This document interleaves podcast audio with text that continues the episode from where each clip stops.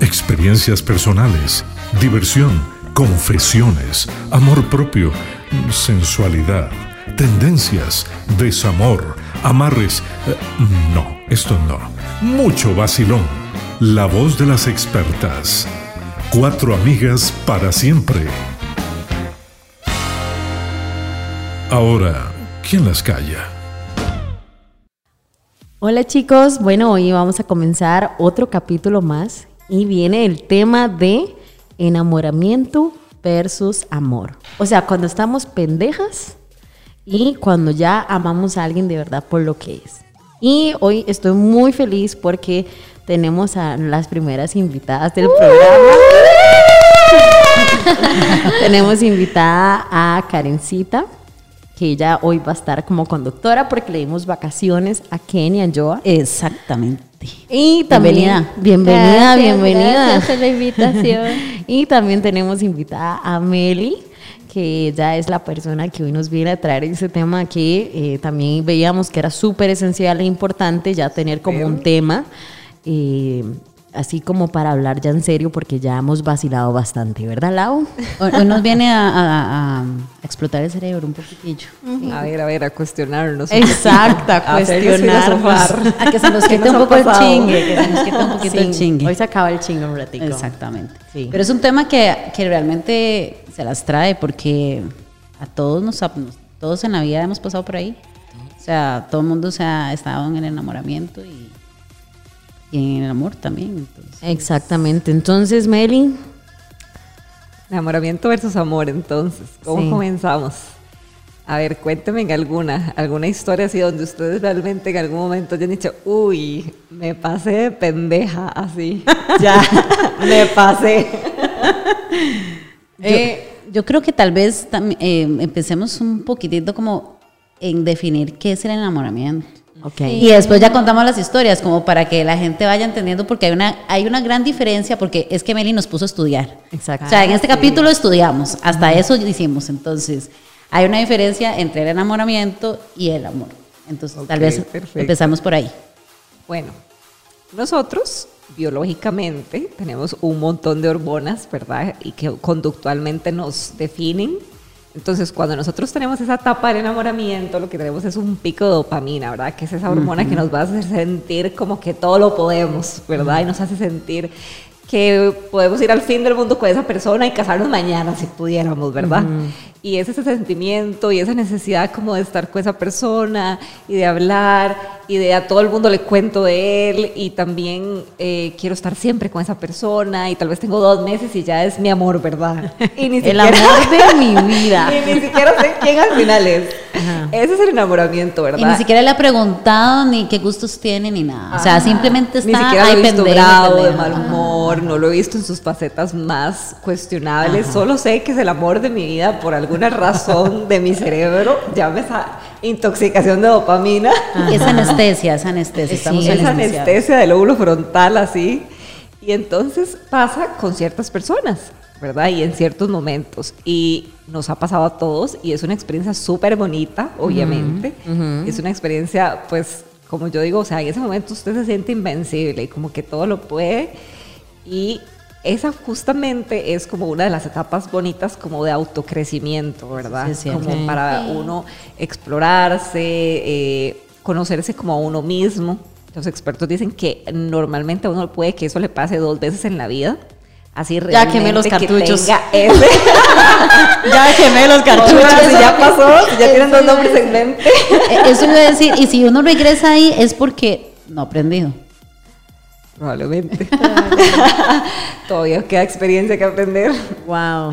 Okay. Bueno, eso es lo que comentan, obviamente, algunos expertos en psicología, que ese enamoramiento es más como una etapa de autoconocimiento. Y que hay un momento en la vida en que uno probablemente necesita como avanzar o evolucionar de nivel y tienes eso, ¿verdad? Y por eso es que la gente dice como, uy, el amor a primera vista, o sea, porque realmente a veces uno ve a una persona y ya, o sea, eso fue un match increíble, ¿verdad? La química, la química. Ajá, lo que llamamos la química. Pero bueno, ese es el enamoramiento. Y todos lo hemos tenido y todos hemos sentido como esa persona, ¿verdad? Que uno podría ir definitivamente a la luna y volver y feliz. Ahora, E- Eso es cuando uno dice el amor todo lo puede. el amor. Ah. O sea, uno está en esa Yo posición diría de que decir, esa es sí de podemos. el amor es ciego, más Ajá. bien. Pero cuando usted dice sí, sí podemos, o sea, esto sí lo vamos a resolver y es mentiras. Exacto. Pero también está la parte entonces ya del amor, que justamente es cuando esa etapa del enamoramiento pasa o transiciona. Y eso puede ser en unos meses o inclusive puede durar hasta tres años. Qué duro, qué duro. Y se dice que biológicamente nuestro cerebro no está adaptado para soportar esa dosis de dopamina, o sea, ese pico, más de tres años. Que evolutivamente, digamos, ya nuestros receptores como que se cansan o Ajá. nuestras neuronas, digamos, se desensibilizan porque necesitamos ya como adaptarnos a una etapa estable, porque esa etapa es súper vulnerable y uno obviamente se siente como en la luna y literal caminando en nubes. Entonces emocionalmente es bastante eh, compleja, bonita, pero compleja. Y entonces evolutivamente nuestro cerebro dice, ok, como ya, regresemos a la normalidad. Y de cierta forma se hace un poco como desensible ya a ese pico de hormona. Entonces, claro, caemos como un hueco ahora. Estoy con esta persona y es como, oh, por Dios, ahora, Ahora ¿quién sí le saco todos los defectos. Ahora digo, ya no me gusta. Ahí es como empiezo a sacarle como todos esos defectos y decir entonces, como... justamente eso es lo que pasa. Y yo sé que todos nos ha pasado. Y entonces, justamente, a ver, podemos, ¿verdad?, comentar algunas de las experiencias. Y uno dice, como, ¿pero qué pasó? Que me volví menos tolerable, porque esto ya me incomoda demasiado. Eh, tal vez lo que en un momento era como, ay, sí, mi amor, no sé qué, y uno todo dulce y divino, ¿verdad? Y en, y en ese momento ya se vuelve como pesado.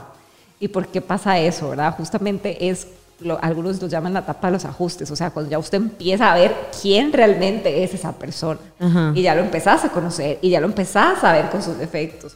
Y ya tiene como todo ese tono, ¿verdad? Real de quién es. Y entonces ahora me toca decir, como, ok, si quiero estar con esta persona, tal cual es, porque obviamente cumple un montón de mis otras eh, expectativas o demás, o no, definitivamente corro, ¿verdad? Ok, y, y una pareja sí puede entrar en, en estado de enamoramiento y luego llamarse como...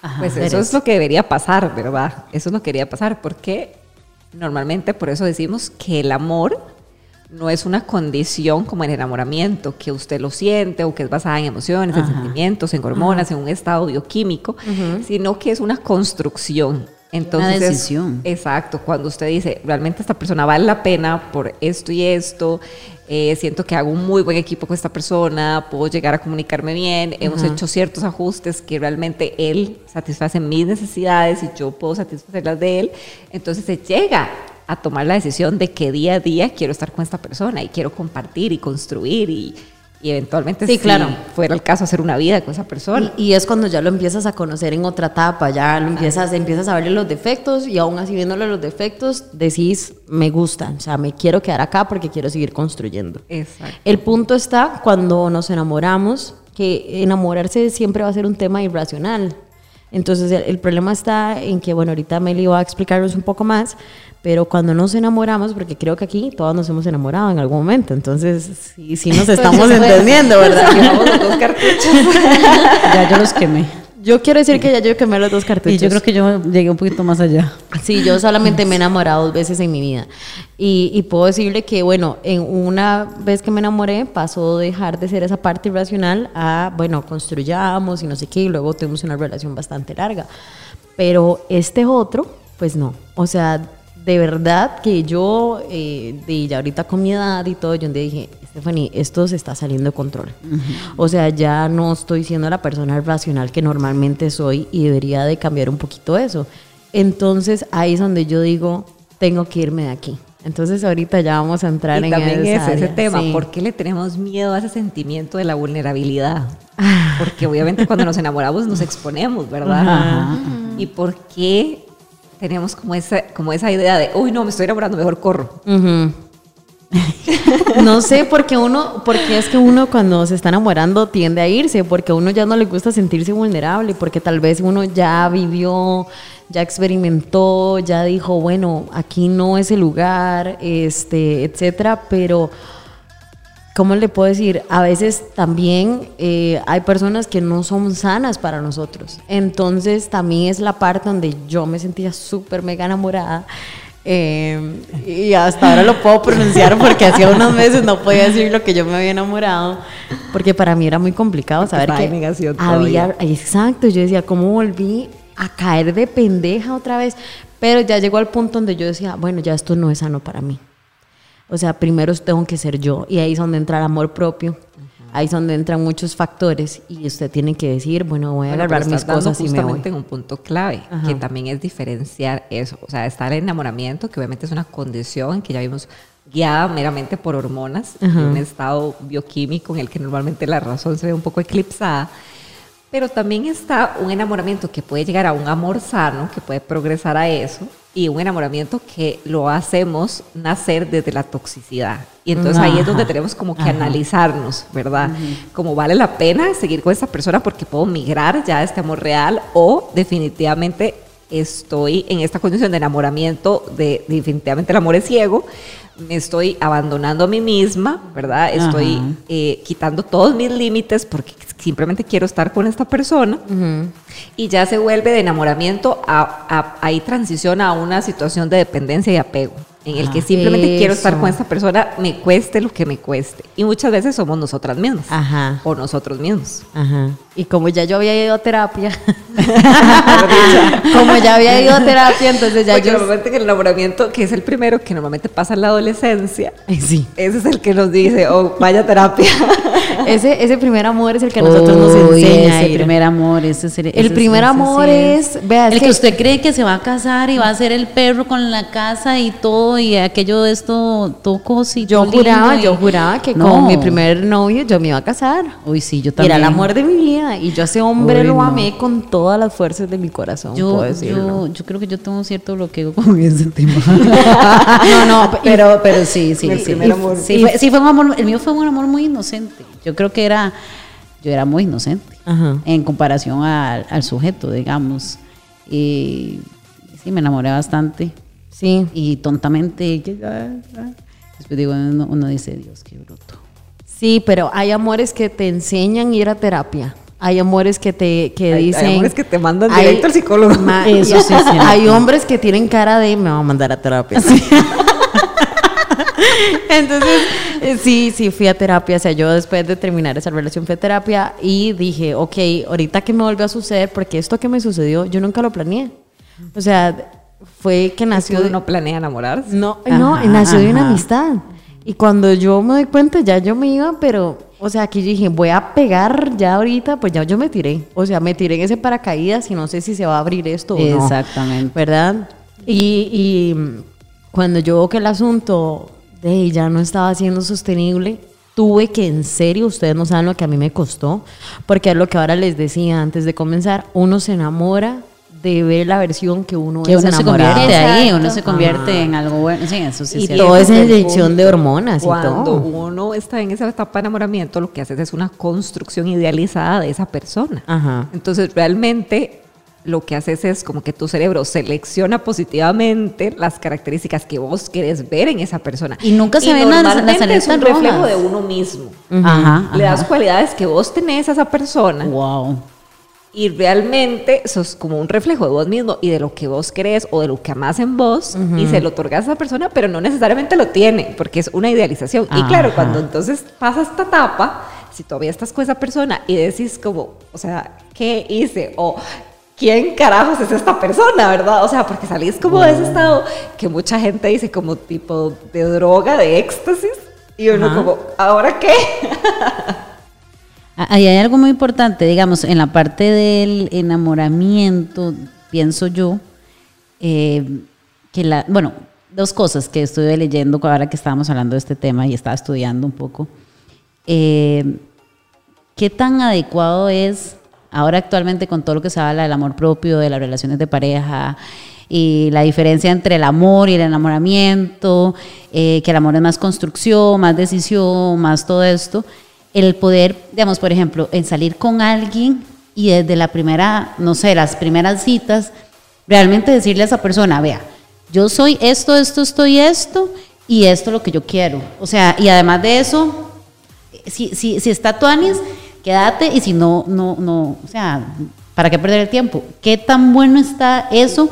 ¿O qué es mejor si dejar fluir, como hace mucha gente que es como, ay, no, si apenas estamos saliendo, hay que dejar que la vara fluya. Ajá. Y eh, no sé, en dos meses, tres, seis meses nos sentamos a hablar, a ver qué es lo que vos querés, si nos caímos bien y qué es lo que yo quiero. Entonces, al final, creo que hay, hay como una situación porque cuando empieza el enamoramiento es cuando te anestesias y realmente no sabes o no llegas a una, o sea, no tienes un razonamiento de decir, al chile, o sea, este mae yo lo estoy construyendo, o sea, me lo estoy inventando. Pero yo creo que el ejemplo que estás dando ahí lo estás dando desde una parte racional. Porque le estás diciendo a la persona, vieras que quiero esto, esto y esto, que fue lo que hablamos en otro capítulo. O sea, yo si voy a una primera cita. mi proyección, Y mi proyección tengo es esta. Porque estamos haciendo un negocio, lo que dijimos en Ajá, el capítulo pasado. ajá. Pero es que el enamoramiento, mae, no, no te avisa. Simplemente cuando ves, decís, ya me fui. O sea, ¿qué- ¿quién soy? A mí me pasó. O sea, es que yo creo que mi primer amor, yo era muy diferente. Pero ahorita que me vuelva a suceder, eh, 10, 11 años después de mi primer enamoramiento, yo dije, yo empecé a enamorarme de este hombre siendo amigos. Es que eso es diferente porque ya lo, ya lo habías conocido desde antes, Pero entonces ya te había encantado. eso. Y esos son los, los enamoramientos o relaciones también que son bonitas, porque empezás como desde una línea de Ajá, amistad. ajá. Pero bueno, respondiendo un poco como a la pregunta de lado, yo creo que no hay ni una ni una forma correcta y cada quien obviamente tiene que definir de acuerdo a su momento de vida, porque yo siento que eso es muy subjetivo. Pero, ¿qué pensaría yo? Por ejemplo, si usted ya está en una etapa de su vida en la que definitivamente usted ya siente que, que quiere buscar una pareja para, para tener una relación seria, para construir, digamos, ese amor que obviamente es bonito y demás, entonces, más que comunicárselo a esa persona, porque yo siento que eso también pone un, un poco como las cosas ansiosas. Una vez este, vi como esa comparación, digamos, como cuando uno va a una, a una entrevista de trabajo y, por ejemplo, usted ya su currículum y usted obviamente se presenta y se proyecta como es usted, pero usted no le dice a, a la persona que la está entrevistando como, bueno, mi expectativa es que usted me contrate mañana a ganar tanto y a los dos meses que me ascienda gerente y en tres meses estar ganando el doble, ¿verdad? O sea, uno no le tira toda la proyección de vida que tiene en esa empresa, sino que uno va como evolucionando y viendo a ver. Y así podría funcionar con una persona que usted esté conociendo. Pero ¿qué es clave? Que usted tenga definido qué quiere en una pareja. Cuando usted se conoce Ajá, a usted ajá. y cuando usted obviamente ha trabajado en todo eso que decía Steph, del amor propio, de que usted realmente valora quién es esa mujer o hombre y usted realmente sabe qué cosas usted necesita, cuál es su forma de amar, cuál es su forma de recibir también amor, cuáles son las expectativas que usted tiene para construir ese amor, entonces ya usted le pone calificativos a esa persona con la que usted quiere construir ese proyecto. Y entonces no te vas a ir simplemente de bruces con la primera persona que pareció linda y te enamoraste, porque a mí me pone un madre de pelo largo y me perdieron. Eso es mi debilidad de la vida. y mi mamá se estaría riendo, porque desde que estoy así en el kinder. Pero no es eso lo que yo espero en una persona en una relación madura, o sea, el pelo al final, qué carajos, ¿verdad? Entonces, yo tengo que tener una serie de cosas ¿verdad? Definidas en las que yo pueda decir, ok, esto definitivamente es un must en esa persona. Ajá. Entonces, a ver, ¿qué, ¿qué cosas dirían ustedes? Como definitivamente yo necesito esto en una persona con la que yo me proyecte. Ok. ¿Qué, qué tienes en mente, Karen? Cuéntanos. Yo es que, o sea, sí, la parte afectiva para mí es demasiado importante. Ujú. O sea, sí, tiene que ser, o sea, sí, sí, sí, muy cariñoso y inteligente. Tiene que tener proyectos, o sea, ganas de crecer, hambre de, de salir adelante, es demasiado importante. Y como decías, es, es increíble, pero es demasiado complejo saber uno al final realmente qué quiere, porque es muy fácil tenerlo en mente, lo difícil es ponerlo en práctica, que eso es lo que nos, nos pasa, que por ejemplo podemos eh, saber la teoría, lo que más importa es ponerlo en la práctica, porque a la hora de la hora, digo, decís, bueno, quiero tal y tal cosa, y al final uno va haciendo como ciertos ajustes y, y, y, y dice, no, pero al final sí, sí es bueno. Ok, es otro punto clave. Ese es otro punto clave de los negociables. ¿Por Sí. qué entramos en esa necesidad de hacer ajustes? O sea, ¿por qué Exacto. necesitamos hacer ajustes a nuestra lista de deseos o de expectativas, porque creemos que tenemos que bajar el nivel.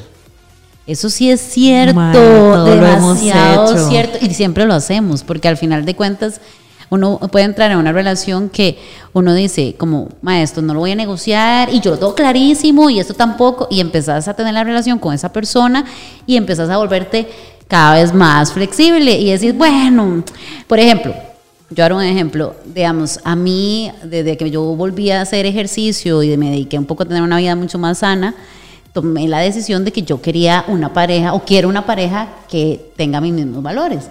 ¿Por qué razón? Porque es muy fácil cuando así una persona sedentaria volver a caer ahí.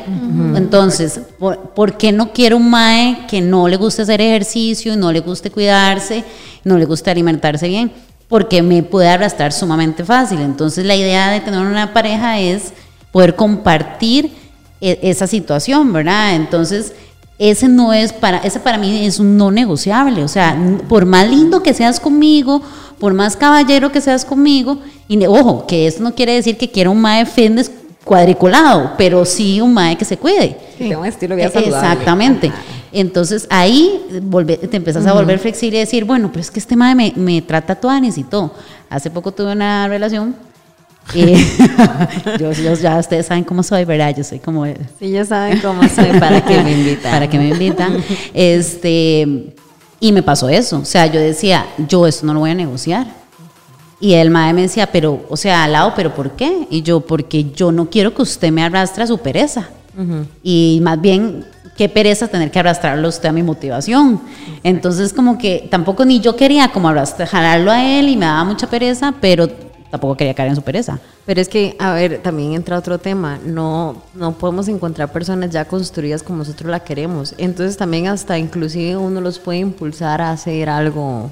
Lo que pasa es que, por ejemplo, ya nosotros lo sabemos, o sea, cuando el, el- el hecho de tener una, vamos, hay cosas que usted puede impulsar a una pareja, por ejemplo, como, eh, no, no estudio porque tal vez no tengo recursos, pero vos le decís, bueno, yo tengo los recursos y te puedo ayudar, por ejemplo.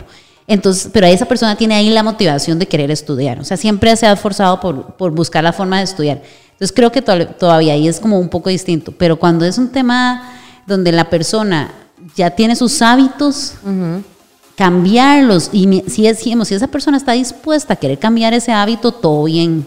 Pero si realmente esa persona está buscando cambiar ese hábito por complacerte, es mentiras. O sea, al final eso no va a funcionar. O sea, volvió a caer exactamente en lo mismo. Y ahí es donde está la etapa de enamoramiento, porque ¿qué hacen Y ahí una de las personas? lo estás idealizando. Ajá, y, ajá, exactamente. Y no, y qué hacemos las personas también como para, para que ser aceptadas en el enamoramiento. Decir, si voy a cambiar. Conclusión, el enamoramiento se basa en ilusión. Eh, en, emoción. Pero es que el enamoramiento es ese- esa sensación de todo se puede y todo lo podemos juntos. Entonces, como decía. Lau, ok, tal vez esta persona nunca ha hecho a mayores méritos profesionalmente, pero yo me la creo de que conmigo sí los va a hacer. es que, ¿sabe qué es? Que yo siento acá que es la gana de seguir siendo mamás. Y Exactamente. Porque, Ajá. porque es una lucha. Usted dice, no, pero eh, yo lo voy a conseguir, que vaya a hacer tal y tal que cosa. haga ejercicio, Por- que coma ajá. bien, porque... ¿Y, y ¿no? quién me dijo a mí que yo tenía la versión correcta de la realidad? ¿Quién me dijo a mí que lo que yo pienso es lo que tiene que ser? ¿Y quién me dijo a mí que yo tengo que tomar el control? ¿Y quién me dijo a mí que yo tenía que ser la salvadora de alguien? Exactamente. Eso es toda una construcción que obviamente nosotras traemos y vamos a enfocarnos aquí un poquito tal vez el tema de las mujeres, pero nace del patriarcado, Ajá. obviamente hemos estado embebidas durante muchísimos años. Y la historia de Disney de Vivimos Felices por Siempre. Y claro, nos dejaron de viendo la segunda película donde estaban casados y ahí se tiraban los platos. Exactamente. ¿Verdad? O sea, ese amor romántico, esa construcción idealizada, ese de yo te voy a apoyar para que llegues a ser, o sea, eso es querer manipular a una persona. Ajá. Y justamente eso es lo que el amor no es.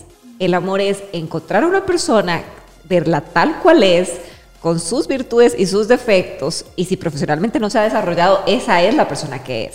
Y si tenés la expectativa de que lo llegue a ser, eso es una expectativa. Y podría pasar decir. o no podría pasar. Y también viene entre los acuerdos, porque al final de cuentas, por ejemplo, no es lo mismo es alguien que diga, no sé, por ejemplo, a mí no me gusta andar en bici, bueno, no, no era que no me gusta andar en bici, nunca se me había aprendido como la espinita de andar en bici. Y una de mis relaciones terminé comprándome una bici, me gustaba y todo, pero venía un poco de acuerdo como en esa negociación, digamos, como de, mira, ¿por qué no lo probás? Y yo decía, bueno, de, no me va a pasar nada más que montarme la bici, si no me gusta, pues la vendo y se acabó. Ese tipo de cosas, pues sí pueden ser un poco de expectativa de decir, bueno, a mí me encuadra mucho andar en bici, entonces mira, tal vez puedo meter a mi pareja ahí y y negociarlo o, o, acordarlo y saber que los acuerdos no son eternos, ¿verdad? O sea, yo puedo decir, hoy voy a andar en bici y mañana decir, no, mira, ya no, la verdad no me está llenando y esto no me sirve, no me hace sentir bien y entonces voy a vender la bici y ya no quiero seguir más andando en bici. Y el otro no debería por qué enojarse por mi cambio Exacto. de... Pero ese yo, es el punto clave, que digamos, la otra persona te respete que vos decidiste compartir por un tiempo, no sé, ese hobby o esa pasión o lo demás, pero que te respete que simplemente vos ya decidiste que no te gusta y te acepta tal cual es. Y entonces ese es, realmente es el amor, es cuando yo veo a Laura tal cual es y ella tiene otro gusto porque probablemente le gustará más ir al gimnasio que andar en bici. Y yo la acepto porque tiene otro montón de cosas que me gustan y un montón de otras cosas que podemos compartir, pero yo no la fuerzo a andar en bici.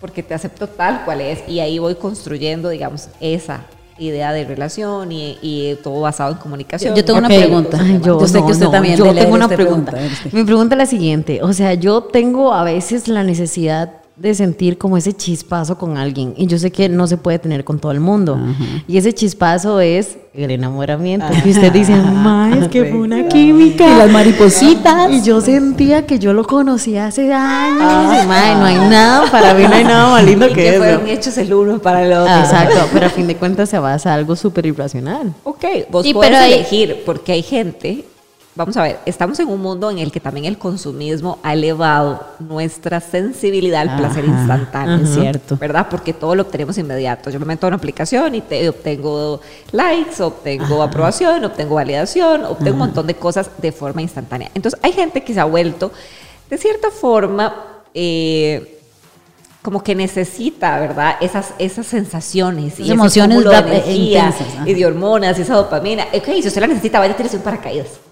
Pero no se sacrifique usted mismo por el enamoramiento. ¿En qué sentido? Si usted amiga encuentra- vaya tírese el paracaídas ¿escuchaste? si usted encuentra una persona que cumpla con las expectativas de pareja que usted tiene, en las que usted no se tenga que sacrificar ni poner por debajo, y siente esa chispa, maravilloso, dele, dele viaje, como decimos, y tírese. Ajá, y, y digamos ahora que hablábamos del tema de que tenemos una lista y, y empezamos a negociar ahí, ay no, también va de la mano con ese chispazo, porque si es que tuve un chispazo con este hombre, o sea, yo dónde más lo voy a volver a tener y cuántos chispazos hemos tenido en la vida. Pero también ahí entra el tema del merecimiento. Que a veces uno tiene que estar muy claro y decir, mira, mi lista es esta porque yo tengo un precio. Todos en esta vida tenemos un precio. Exactamente. Todos en esta vida tenemos un precio y yo me merezco esto. O sea, yo no merezco menos de esto. Así. Y, o sea, obviamente siempre va a llegar alguien que no va a cumplir toda la lista, pero hay ciertos checklists que... Es que por eso esa lista que- tiene como un, también una lista de prioridades, o sea, que para mí no es negociable y que sí. es Exacto. Y negociable. eso puede cambiar con el tiempo porque cambia con la edad y la Exacto. madurez y la, y la, o sea, los intereses. Porque Exacto. no es lo mismo que era para mí, no, no es negociable a los 20, a tu edad, Ajá. que a mi edad que tengo ahora casi 40 años. que, o sea, que es algo no negociable para vos ahorita.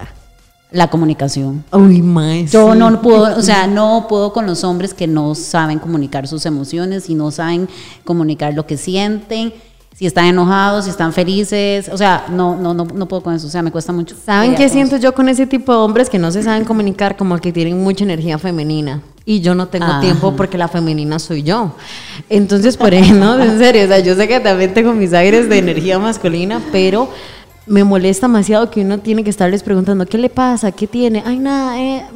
Dígamelo. Es que no al final, chicas, yo había eh, visto que es que el hombre se comunica, cuando está muy aturdido, el, el hombre prefiere el silencio. Usted no sé si usted ha visto que a veces usted se pelea con su pareja y, y el mae necesita alejarse y uno necesita comunicarse y eso es lo que uno no, no aprende.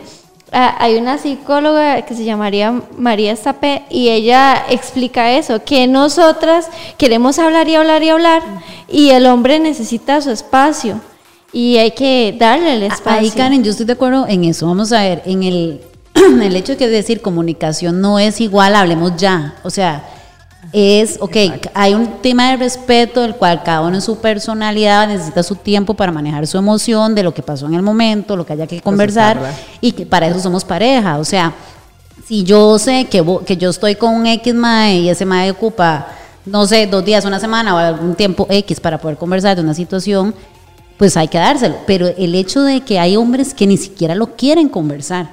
O sea, es como, como ir como zombies. O sea, al final es como, ah, ya pasó, pasó una semana, no lo hablamos, no pasa nada, seguimos.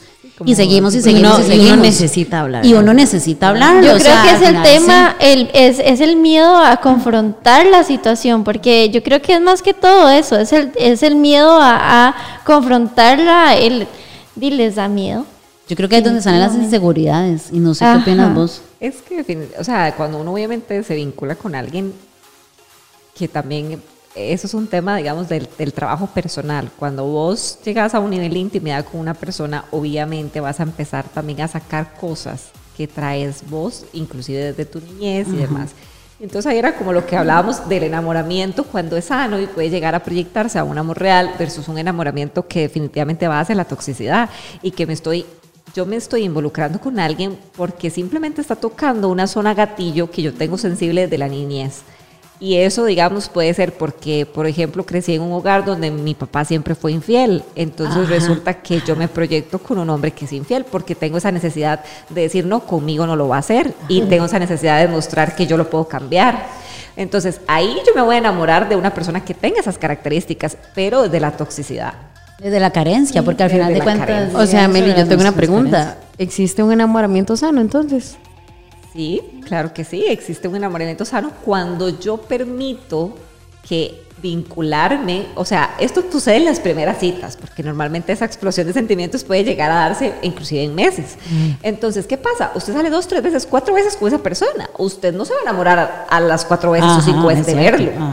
Entonces, si usted se vio en cuatro o cinco veces que esa persona tiene esto, esto y esto, chao. No siga ahí, porque si usted sigue ahí y se salta lo que llamamos los red flags, usted va a terminar enamorada y va a terminar enamorada y omitiendo todo lo que la lista decía que era no negociable. Exacto, Pero ¿quién se decidió quedar ahí? Entonces, cuando son uno o dos citas y si usted ya vio algo que definitivamente es un no negociable, ¿para qué va a seguir saliendo con esa persona? Sí, entonces, digamos. Pero somos necios. Es que yo creo que somos orgullosos. Nuestro ego, necios. nuestro Eso. ego dice, no, yo sí puedo, yo sí puedo. No, y el Yo ego dice, yo lo cambiar, puedo pasar". cambiar. Yo sí puedo cambiarlo y conmigo sí. Mae, y conmigo va a ser ¿Uno cree que es el. Espíritu Santo? O sea, ¿me pueden explicar por qué uno cree que es el Espíritu Santo y no los puede cambiar? mujeres no Es que Y el yo milagro que- va a suceder.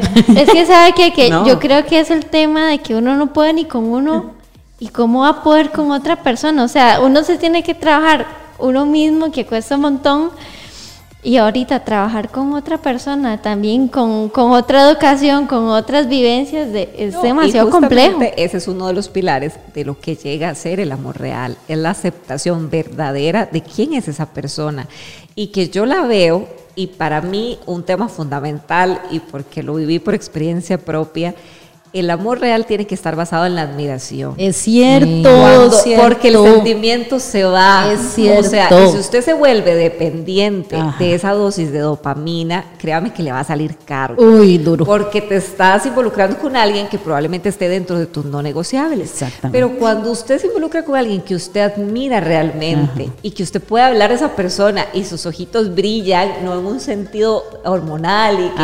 ¿verdad? Esa, esa metafísica que da el enamoramiento, no, en un sentido de realmente un cariño sincero por quién es en esencia esa persona y porque realmente la admiras, o sea, ya eso es un 100% casi que de garantía.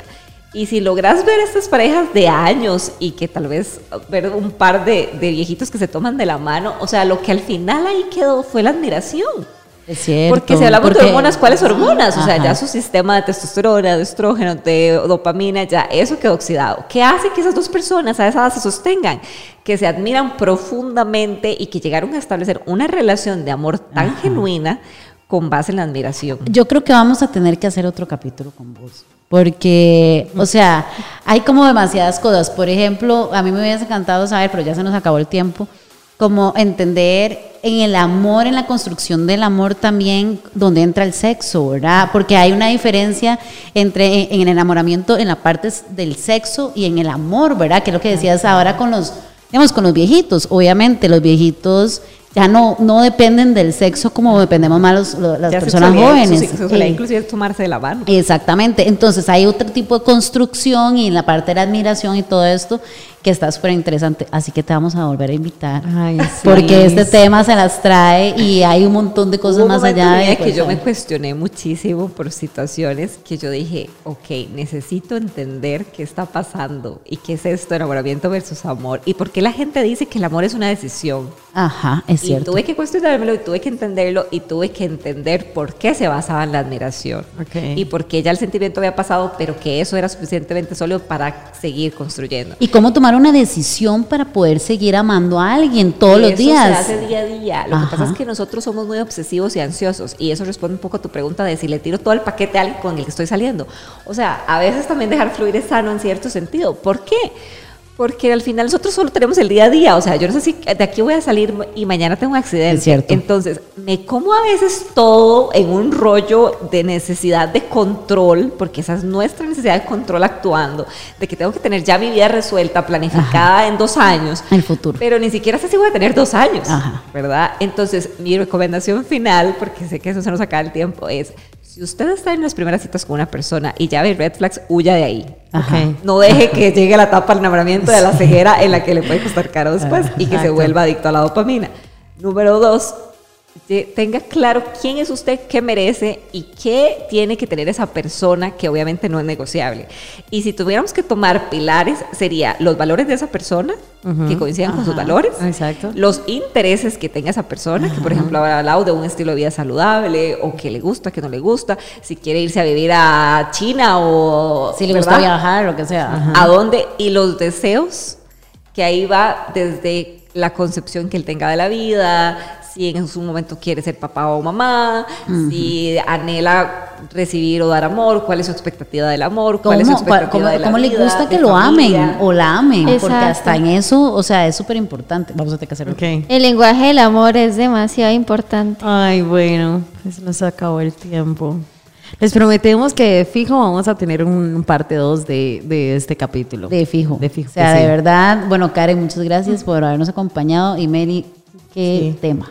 Sí. De verdad. Sí. los O sea, eh, hay, hay necesidad de segunda parte, lo prometemos que vamos a hacer segunda parte y a todos muchísimas Y en una gracias. sociedad que se ha vuelto desechable y de alto, Uy, sí. de alto placer, en el que el placer no nos cuesta, las relaciones tampoco nos están costando. El consumismo. Desde que el sexo es tan fácil, cuesta demasiado construir cosas Exacto. con personas.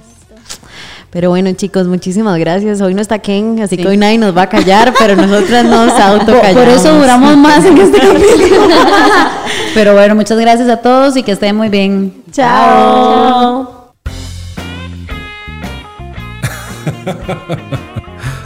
Nos escuchamos en una próxima ocasión con más anécdotas que nos diviertan, con mucho vacilón. Por ahora es momento de...